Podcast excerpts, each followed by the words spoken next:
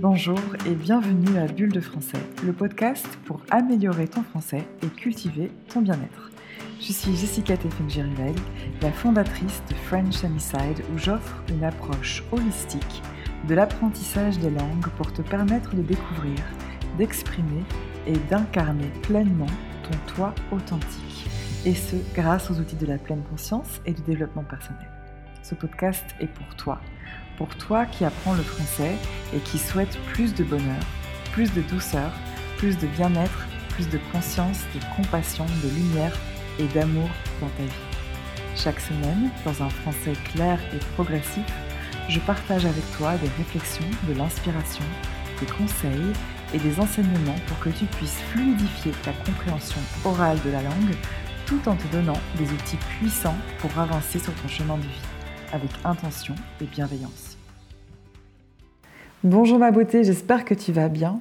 Dans ce nouvel épisode, on va parler de comment améliorer tes relations. Souvent, quand on pense à améliorer sa vie, on pense à sa santé physique ou à sa carrière. C'est souvent les deux pôles qui reviennent en coaching et d'ailleurs, c'est probablement les deux principales spécialités du coaching qui sont les plus en demande. Le coaching business, carrière et le coaching sportif, nutrition. Et pourtant, de tous les domaines de ta vie, celui qui va avoir le plus grand impact sur ton état général de bonheur, c'est le domaine de tes relations. Quand tu y penses, c'est logique, peu importe que tu aies le meilleur job du monde, que tu sois en super santé et que tu aies des millions sur ton compte en banque, si tes relations sont pourries, tu ne te sentiras pas épanoui. Et donc, ce n'est pas étonnant quand j'ai demandé à mes followers sur Instagram de quel sujet devrais-je parler dans mon prochain épisode, la majorité a voté pour ce sujet améliorer mes relations. Alors je pense que c'est un sujet tellement vaste qu'on va y revenir plusieurs fois. On aura plusieurs occasions de parler des relations. Aujourd'hui, on va plus spécifiquement parler des relations amoureuses. Et je vais partager avec toi trois conseils simples mais puissants pour considérablement améliorer ta relation amoureuse. Peut-être que tu peux prendre des notes pour bien t'en souvenir. Mon premier conseil, le plus beau cadeau que tu puisses faire à l'autre, c'est ta présence. Thich Nhat qui est un moine bouddhiste philosophe de la pleine conscience, partage ce très beau message dans plusieurs de ses textes et de ses interviews la plus grande transformation que tu puisses apporter à ta relation, c'est de lui accorder ta présence, ton énergie, sans distraction. Les distractions peuvent venir de l'extérieur, et Dieu sait qu'elles sont nombreuses avec toutes les notifications des différents réseaux sociaux qui t'envahissent.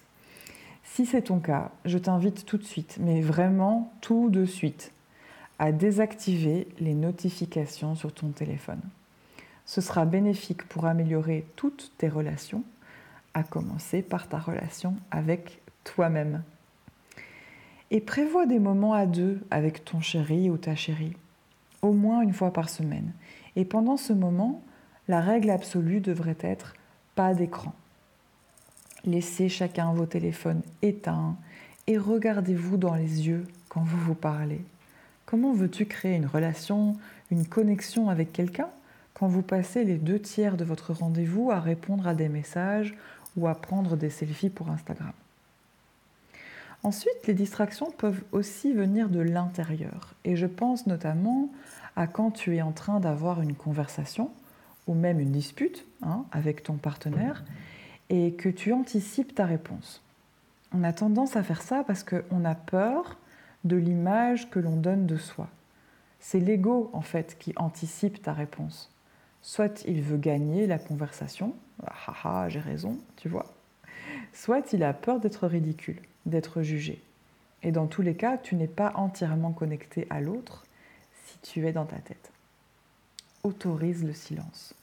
Autorise l'autre à parler pour vraiment l'écouter, pour vraiment comprendre ce qu'il te dit et rester connecté à son énergie.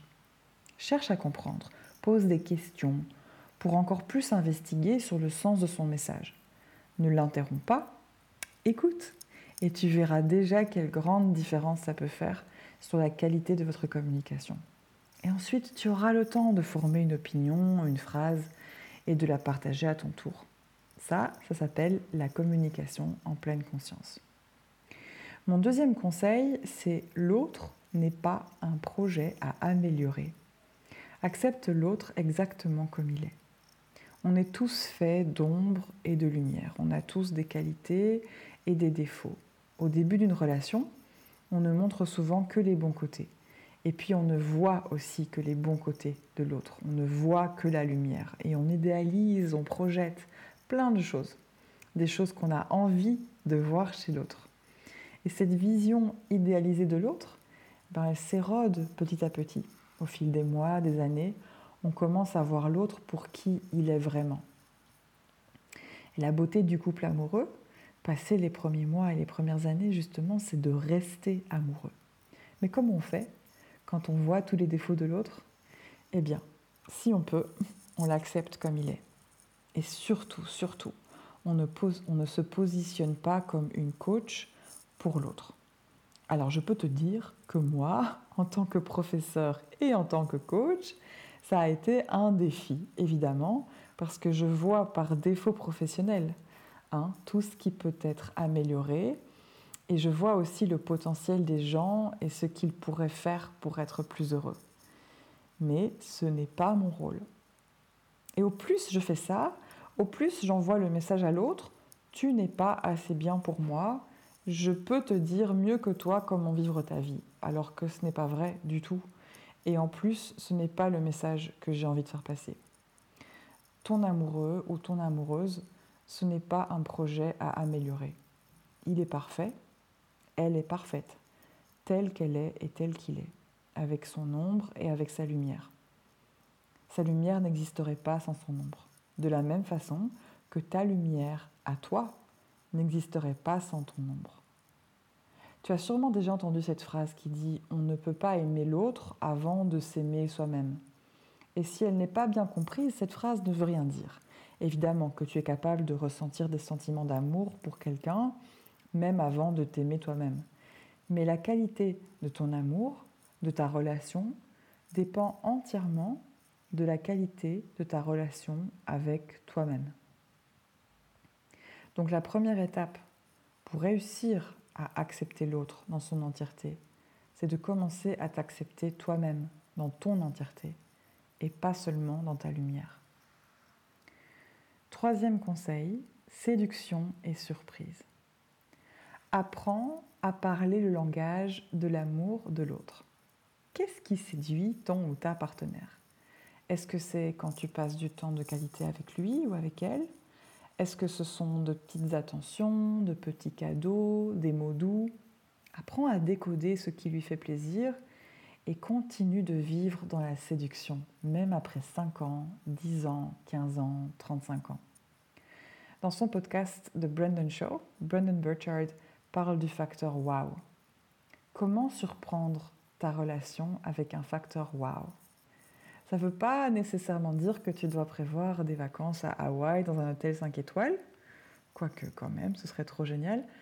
Mais au quotidien, quelles sont les petites choses que tu peux faire pour que ton autre moitié se dise Oh waouh Un petit mot écrit sur un bout de serviette, un repas préparé avec amour, un massage inattendu, un petit déjeuner au lit si mon mari écoute ce podcast, chérie, voilà plein d'idées pour me faire plaisir. Plus sérieusement, c'est important de considérer l'autre comme son petit ami ou sa petite amie, même après plusieurs années vécues ensemble. Bien sûr, c'est peut-être aussi ton mari, ta femme, le père ou la mère de tes enfants, ton ou ta meilleure amie, mais avant tout, ça reste ton ou ta petite amie. Et alors, quels efforts est-ce que tu faisais pour lui ou pour elle au début de votre relation? Comment tu peux raviver l'envie de faire ces efforts de séduction et de surprise à nouveau aujourd'hui? Voilà donc pour résumer les trois conseils que j'ai partagés avec toi aujourd'hui. Il s'agissait tout d'abord de donner ta présence, ton entière attention à l'autre, loin des distractions et pratiquer la communication consciente. Ensuite, accepter l'autre tel qu'il est et non comme un projet en devenir, comme un potentiel. Et finalement, de continuer de séduire et de surprendre l'autre en apprenant son langage de l'amour et aussi en apportant au quotidien un petit facteur waouh. Voilà, c'est tout pour aujourd'hui. J'espère que ça t'a plu et que ça t'inspire pour continuer à apporter de la conscience et de l'acceptation dans ta vie à travers le français. Si oui, eh bien ce serait vraiment super de laisser un commentaire et de déposer 5 étoiles sur Apple Podcast. C'est difficile à croire et pourtant c'est vraiment ça qui m'aide à continuer et qui peut aider d'autres personnes comme toi à découvrir et profiter de mon contenu. Et enfin, si tu as envie de, de t'immerger un peu plus dans le français, de développer ta confiance en toi et ta fluidité écrite et orale en français, j'ai un mini magazine gratuit qui s'appelle The Mindful French Learner's Guide et qui te permettra d'expérimenter mon approche qui mélange le français avec le bien-être et la pleine conscience. Et le lien se trouve dans la description. Un grand merci pour ton soutien et pour ton aide. J'ai hâte de te retrouver pour le prochain épisode et d'ici là, prends soin de toi et je te souhaite une belle semaine remplie de paix et de lumière.